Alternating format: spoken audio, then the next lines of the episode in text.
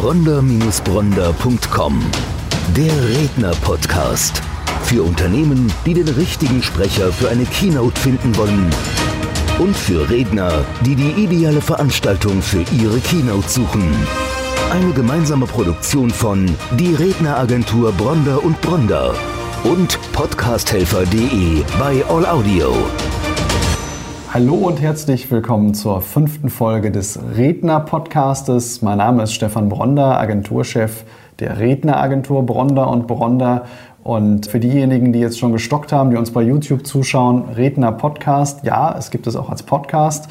Und zwar kann man uns bei allen gängigen Formaten runterladen, Spotify, iTunes und parallel eben auch als YouTube-Video. Ich bin heute nicht alleine hier. Klaus Treder ist hier im Studio, ist nach Mainz gereist fürs Interview. Hallo Klaus, begrüße dich. Stefan, danke für die Einladung. Sehr gerne, sehr gerne. Klaus ist Referent bei uns in der Agentur und Klaus trägt den Beinamen der Abschlussquotenoptimierer. Jetzt komme ich ja selbst aus dem Vertriebsumfeld, das ist mir sehr sympathisch. Erzähl uns, warum Abschlussquotenoptimierer und was steckt dahinter? Ja, Abschlussquotenoptimierer ist nicht von mir, sondern ein Trainingsteilnehmer, der bei mir im Seminar war, kommt wieder. Wir hatten so eine Konstruktion von zwei Tage Training und dann Refresher vier Wochen später. Kommt wieder und sagt, Herr Treder, Sie sind ab jetzt mein Abschlussquotenoptimierer. Und ich denke so, was ist denn das für ein Wort? Und denke so, naja, also, aber das ist genau das, was es trifft weil der Fokus in meinen Trainings ist auf der Abschlussquote mhm. und die kann optimiert werden. Mhm. Und deswegen kam diese Wortschöpfung zustande und ja.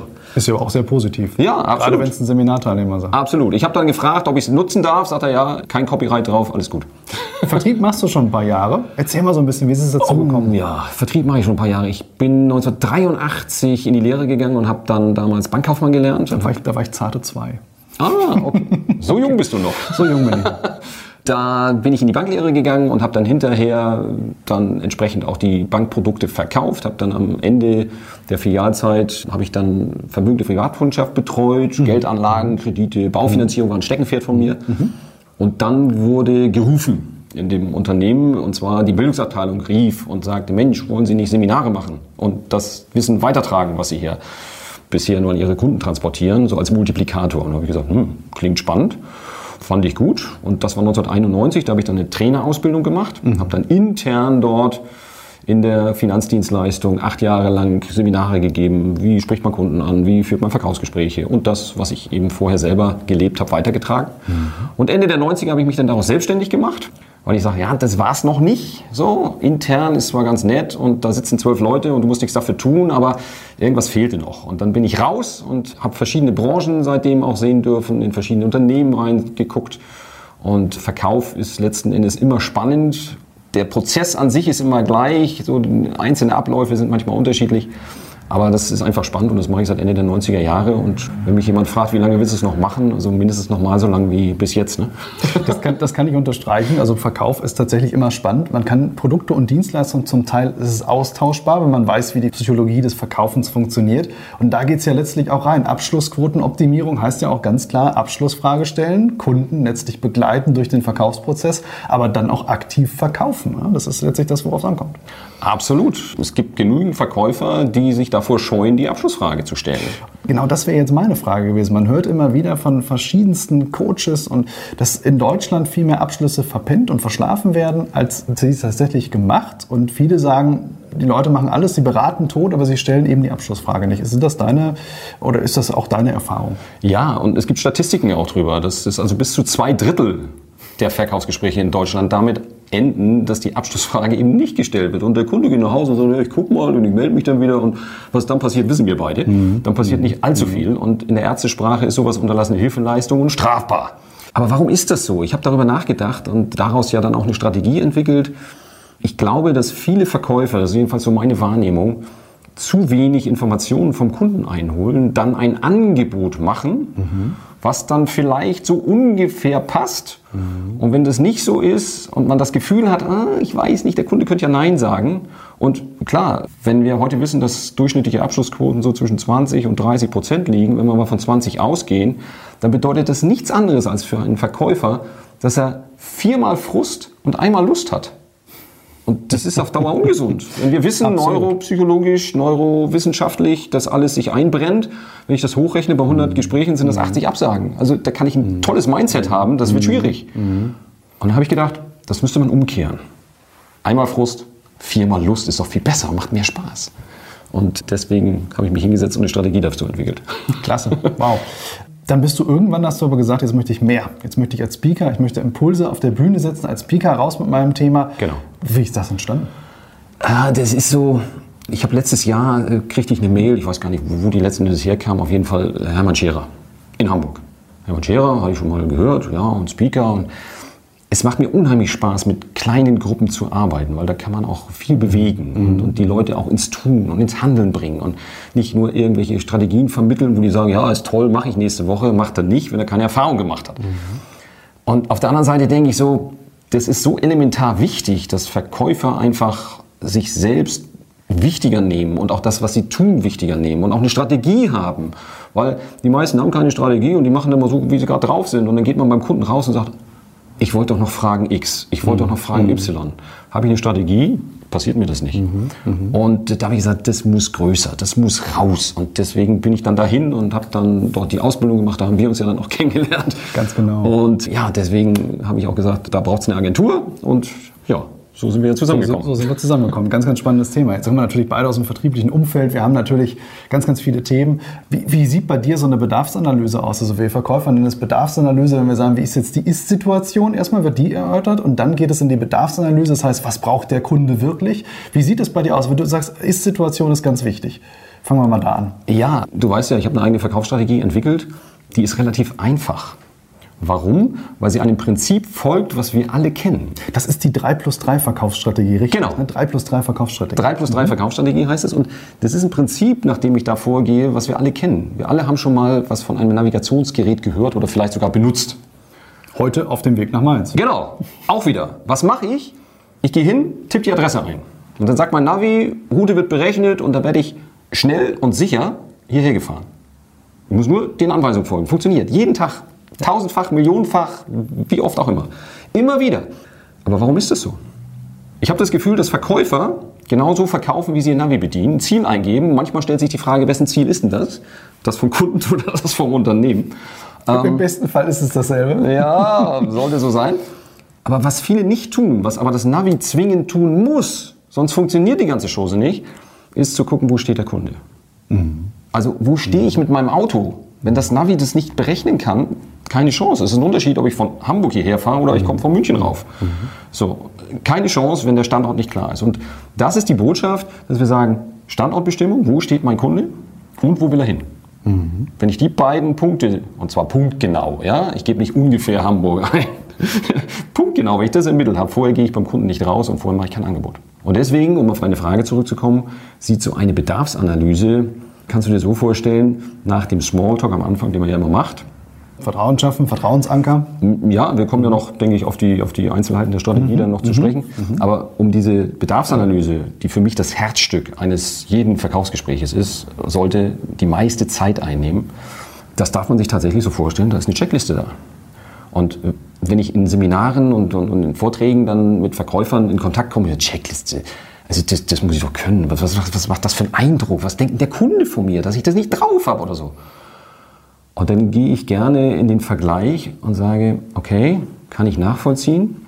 Erstens, waren Sie schon mal mit zehn Leuten im Restaurant, haben bestellt und sich eine halbe Stunde lang gefragt, kriege ich jetzt Fisch oder Fleisch? Ist das ein Gedächtnisakrobat? Weil der hat sich nicht aufgeschrieben. Wirkt sich übrigens auf Trinkgeld aus, gibt es Untersuchungen dazu.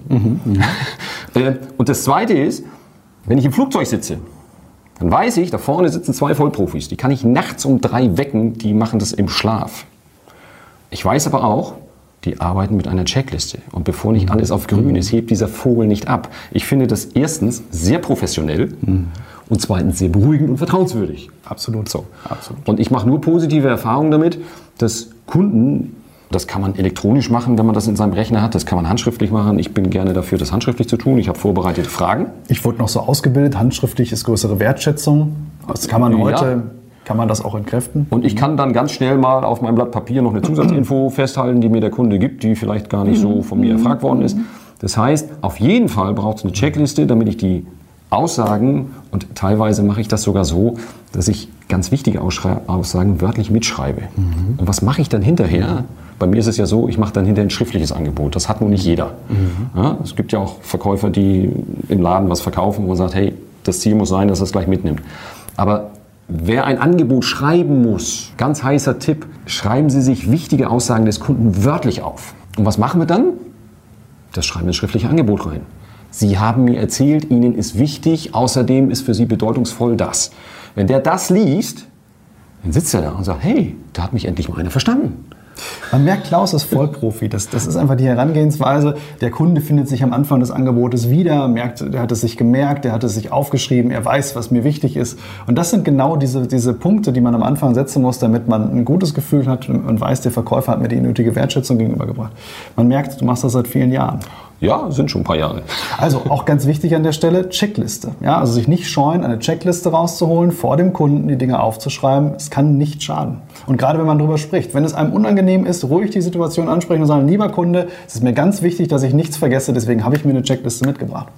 Das wäre eine Möglichkeit der Begründung. Eine andere ist noch, wenn ich das vorbereitet habe. Also ich nenne das auch gerne, den, den Kunden mitzuteilen, was ist denn so meine Philosophie? Was ist meine Verkaufsphilosophie? Das ist ein Tipp, den ich jedem Verkäufer nur geben kann. Und wenn ich die Frage im Training stelle, dann gucke ich immer in fragende Gesichter, hey, Verkaufsphilosophie? Ich sage, okay, lass uns mal drüber nachdenken. Gehe ich recht in der Annahme, dass Sie dem Kunden was Positives wollen, dass Sie ihm das bestmögliche Angebot machen wollen. Natürlich selber Interessen wahren, logisch. Nichts verschenken. Ja klar, natürlich. Ich sage, und das darf der Kunde wissen. Und wenn der Kunde das weiß, habe ich auch eine andere Möglichkeit, dann auf diese Checkliste zu kommen, mhm. weil das eine mhm. Wertschätzung ist, wie du gerade gesagt mhm. hast. Es ist ja auch eine Offenbarung. Ne? Also der, man hat da sofort ein Vertrauensgefühl. Der Verkäufer sagt ganz offen, was er möchte, wo er hin will. Das sollte sich natürlich dann mit den Interessen des Kunden decken und dann ist es auch eine andere Vertrauensbasis. Aber jetzt sagt 3 plus 3 Verkaufsstrategie, warum 3 plus 3? 3 plus 3, ja. Fragt mich jeder, ist aber gut, ne? ist man im Gespräch. Ganz grob kann man ja sagen, dass ich Verkaufsgespräche so in drei Phasen teile. Manche sagen fünf, aber ganz grob sind es drei. Mhm. Dass man sagen kann, am ersten haben wir Kontakt, dann haben wir das Thema der Information und dann haben wir den Abschluss oder Verkauf. Mhm. So. Und die 3 plus 3 Verkaufsstrategie zeichnet sich dadurch aus, dass wir in jeder Phase zwei Erfolgskomponenten haben. Was viele Verkäufer machen ist, am Anfang ja, irgendwie sympathisch rüberkommen. Viele wissen nicht genau wie. Da gibt es Möglichkeiten, dass man weiß, wie ticken Menschen, wie kann ich auf die eingehen. Also ein Beispiel, wenn ein, wie sagt man so schön, so ein typisch extrovertierter Verkäufer ja, steht auf 180 und kommt da rein und trifft auf einen Kunden, der total introvertiert ist. Der hat nach zehn Sekunden verloren, merkt es aber nicht. so. Das heißt, mich darauf einstellen, Sympathie. Sympathie ist nichts anderes als gefühlte Wahrnehmung, gefühltes mm. Gleichnis mm. irgendwo. Mm. Ja? Und, äh, Gleichnis, ganz wichtig, Gleichnis. Ne? Abschauen, was macht der Kunde? Hat er bestimmte Interessen? Bekomme ich in sein Büro und der ist Fußballfan, ruhig mal ein Wort drüber verlieren. Das kann nicht schaden zum Anfang. Was sehe ich? Ansonsten kann ich manchmal auch nicht wissen, was beim Erstkontakt zum Beispiel, was, was hat er für Hobbys, was Klar. weiß ich nicht. Aber eins weiß ich. Und eins, da kann ich den Fokus drauf legen. Wie verhält er sich? Ist der ein ruhiger oder mhm. ist der ein mhm. extrovertierter? Mhm. Und wenn ich mit ihm in Kontakt bin, dann auch die Frage so, worum geht's dem denn? Geht's denen eher um das sachlich-fachliche, mhm. inhaltliche, mhm. ZDF, Zahlen, Daten, mhm. Fakten? Oder fragt er mich alles Mögliche, sind Sie gut hergekommen, wollen Sie Kaffee trinken? Ist er so auf der zwischenmenschlichen Ebene unterwegs? Das mal wahrzunehmen und dann auch dem Kunden zurückzugeben mhm. und zu merken, ja, das ist ihm offensichtlich wichtig und das mache ich auch. Mhm. Wichtig an der Stelle immer, dass ich authentisch bleibe. Wenn mich etwas wirklich nicht interessiert, wenn es mich anstrengt, muss ich es weglassen. Es gibt mhm. genug andere Möglichkeiten. Also es geht um das Thema Sympathiegewinnen am Anfang. Das wird mehr oder weniger gemacht. Dann geht es in der zweiten Phase darum, Kundenwünsche zu erfragen. Wie stellen Sie sich das vor? Welche Ansprüche haben Sie denn? So, solche Fragen werden gestellt. Und drittens wird dann hoffentlich ein Angebot so kundenspezifisch auch präsentiert, was dann dazu passt, was der Kunde gesagt hat. Was für Klaus schon völlig normal ist, er stellt offene Fragen. Also in dem Moment, wo er den Kunden fragt, was ist für Sie wichtig, dann gibt er nicht irgendwelche Auswahlmöglichkeiten, er stellt eine offene Frage und lässt den Kunden reden. Und das merkt man einfach, du bist Profi an der Stelle. Ja. Das ist so, das ist so einmal die drei. Mhm. Aber das ist nur die eine drei. Und da sage ich immer, ja, normaler Verkäufer, Durchschnittsverkäufer, vielleicht auch ein bisschen, bisschen besser als der Durchschnitt, die machen sowas. Mhm. Aber ich habe gesagt, zum Topverkäufer reicht es nicht aus. Da braucht es in jeder Phase noch eins mehr. Also Phase 1 hatten wir Sympathiegewinn. Mhm. Was da unbedingt noch mit reingehört, ist Vertrauen aufbauen.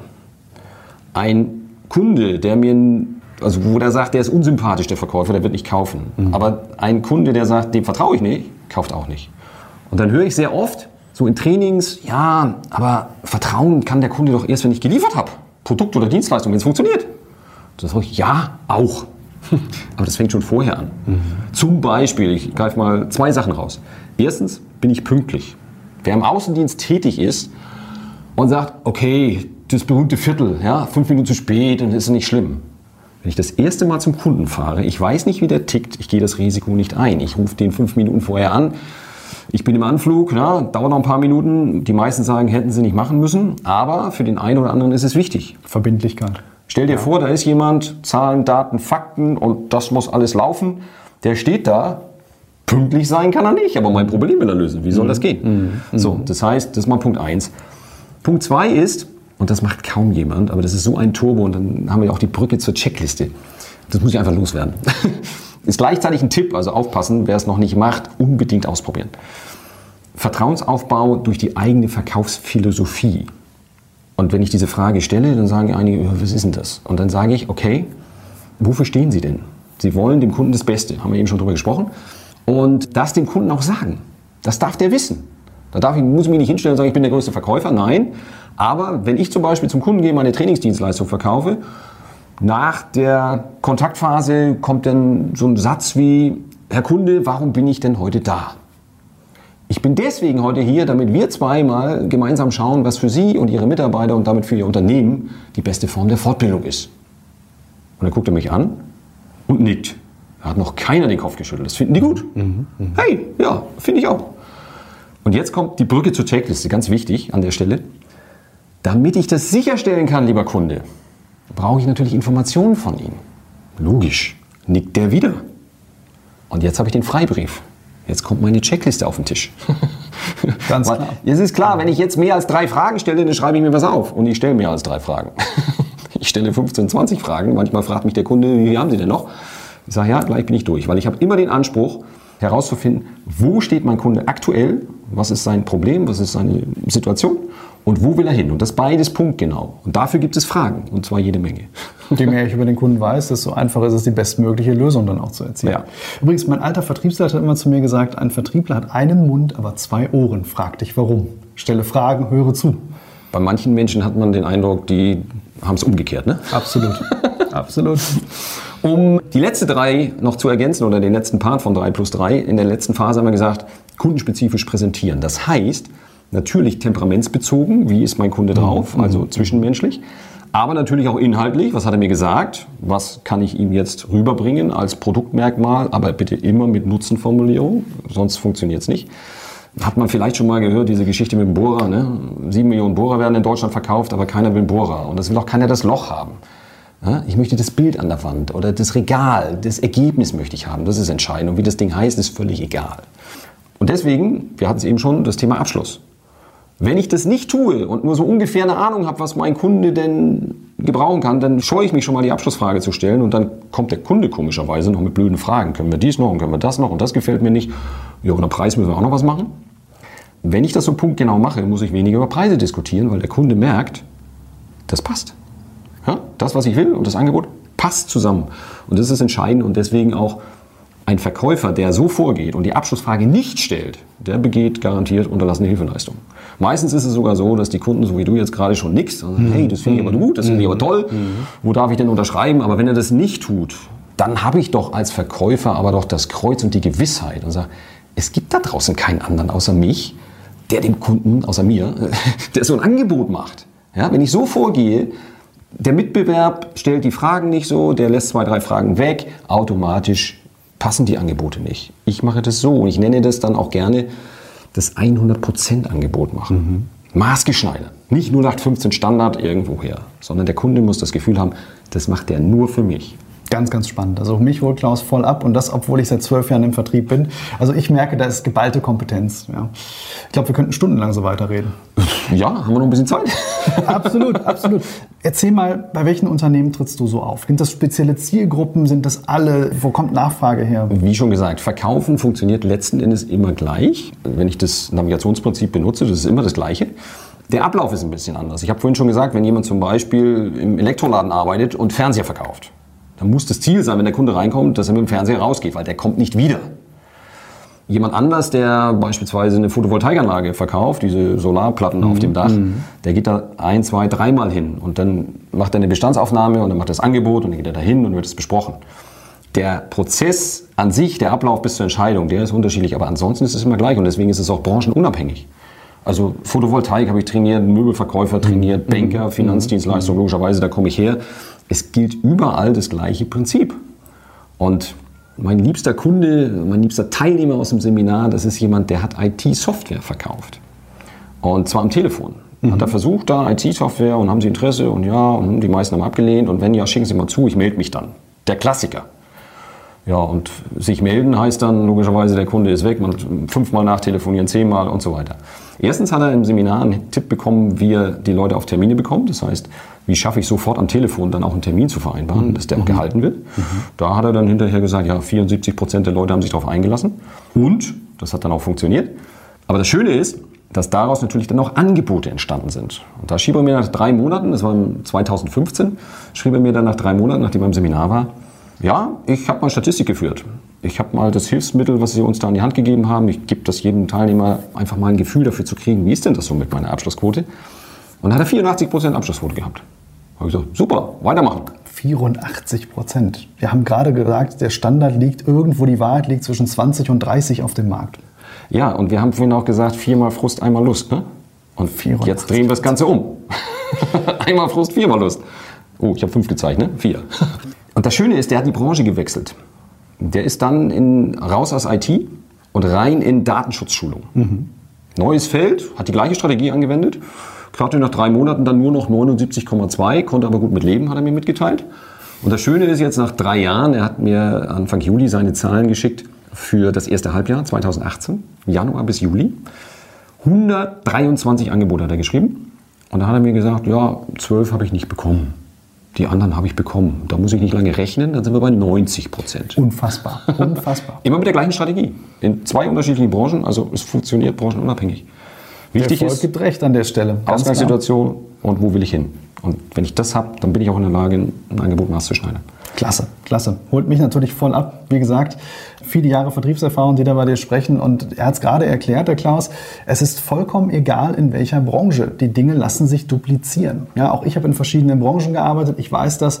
Und wenn man seine Abschlussquote optimiert, ich kann ja dann auch bei Bestandskunden wesentlich mehr rausholen. Ja, und viele Unternehmen sagen ja, ja, wir müssen mehr Gewinne machen, das heißt, wir brauchen mehr Umsatz, wir brauchen mehr Kunden. Ich sage, brauchen Sie mehr Umsatz oder mehr Kunden? Die meisten denken, naja, also da das jetzt so nicht reicht, müssen wir irgendwo Interessenten herkriegen. Aber die fallen nicht vom Himmel. Das heißt, da muss ich Zeit und Geld aufwenden, Werbeagenturen beauftragen, Werbung schalten, was auch immer. Aber kaum, ja, kaum einer guckt drauf und sagt, was ist denn die Quote? Und wenn die 20 Prozent ist und ich steige die nur mal auf 40, ja, dann müssen wir keinen Taschenrechner haben, haben wir 100 Prozent mehr. Ohne einen Euro mehr für Werbung ausgegeben zu haben, ohne Zeit zu investieren, sondern einfach die Gespräche effizienter führen. Und es wird ganz viel ja, liegen gelassen. Wir hatten vorhin in der, in der 3 plus 3 Verkaufsstrategie, fällt mir jetzt gerade auf, wir haben einen Punkt übersehen. Das Thema der Kundenwünsche in der zweiten Phase. Da habe ich den zweiten Punkt noch nicht genannt.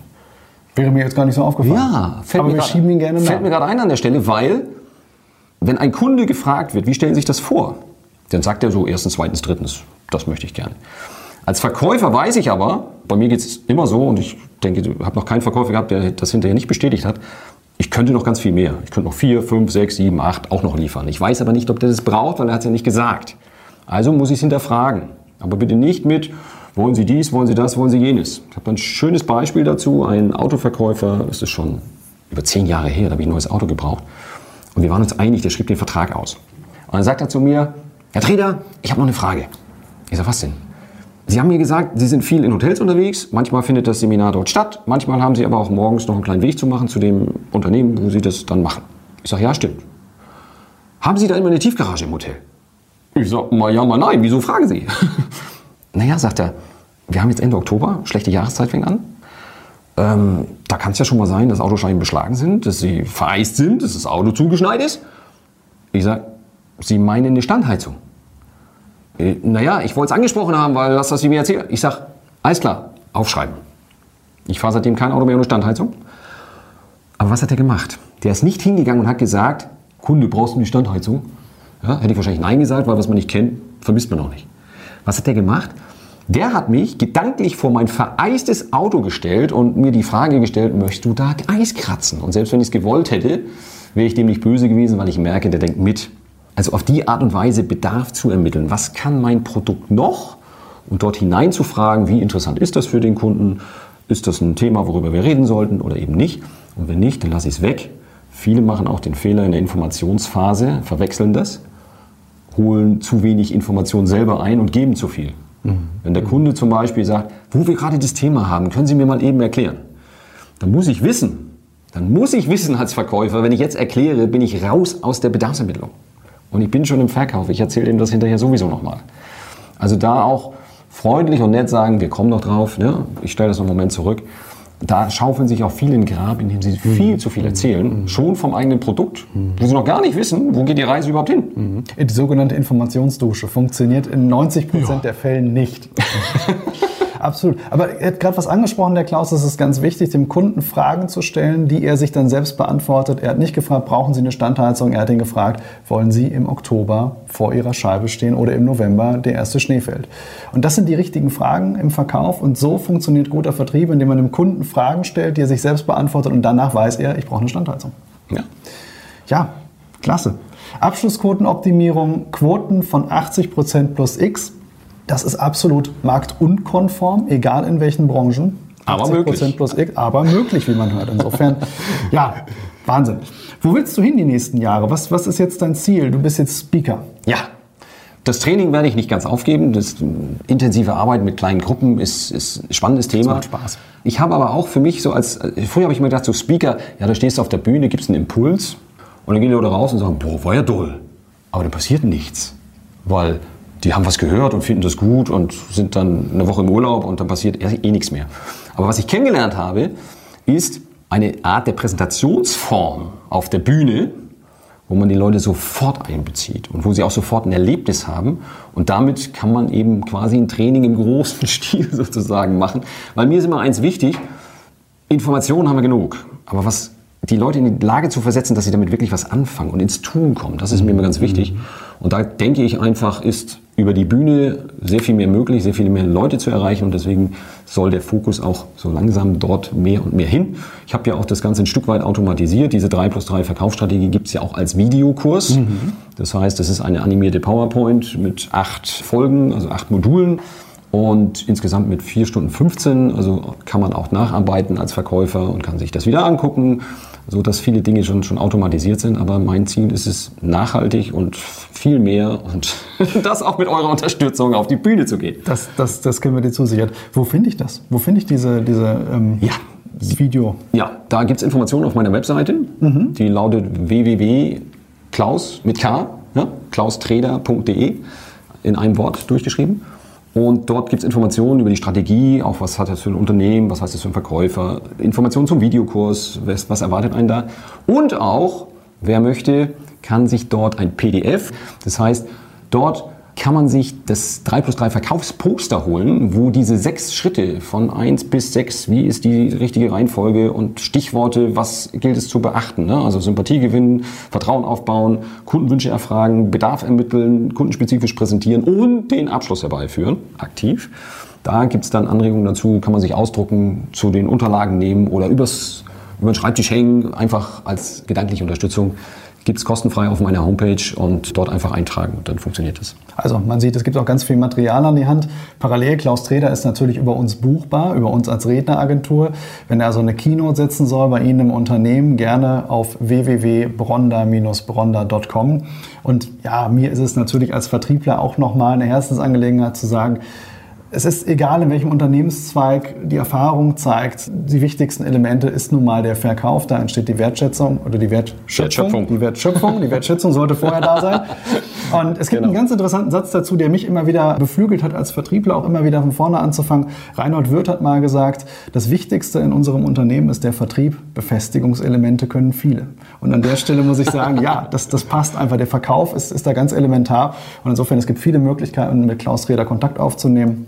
Und insofern, wir werden das Ganze nochmal verlinken und dass die Links direkt da sind, dass man direkt darauf zugreifen kann. Ja, also, Klaus. von daher Abschlusstipp an der Stelle zum Schluss? Sehr, sehr gerne. Also wir halten es ja immer so, dass wir im Podcast nochmal so ein bisschen einen Lerneffekt haben wollen. Es soll nicht nur die Vorstellung des Speakers sein, sondern man soll auch direkt was davon haben. Also insofern mhm.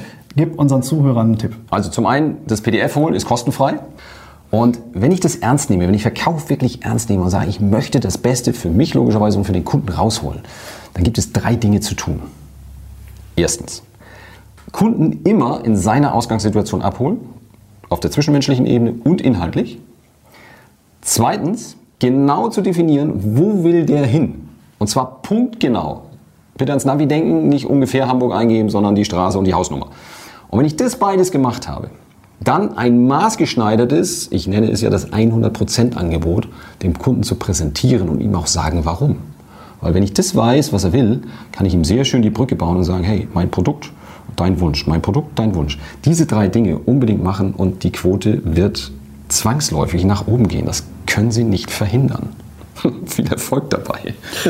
Klaus, es hat mich sehr, sehr gefreut und ich glaube, diese Danke. Folge ist tatsächlich ein, ein Must für jeden Verkäufer, für jeden Vertriebler geworden. Vielen, vielen Dank für all diese Inputs und ich würde mich freuen, wenn wir in nächster Zeit ja, die großen Bühnen gemeinsam sehen. Ich sitzend, du auf der Bühne stehend. Das machen wir. Prima. Klaus, danke. Stefan, Dankeschön. Bronder-Bronder.com Der Redner-Podcast. Für Unternehmen, die den richtigen Sprecher für eine Keynote finden wollen. Und für Redner, die die ideale Veranstaltung für ihre Keynote suchen. Eine gemeinsame Produktion von Die Redneragentur Bronder und Bronder und podcasthelfer.de bei All Audio.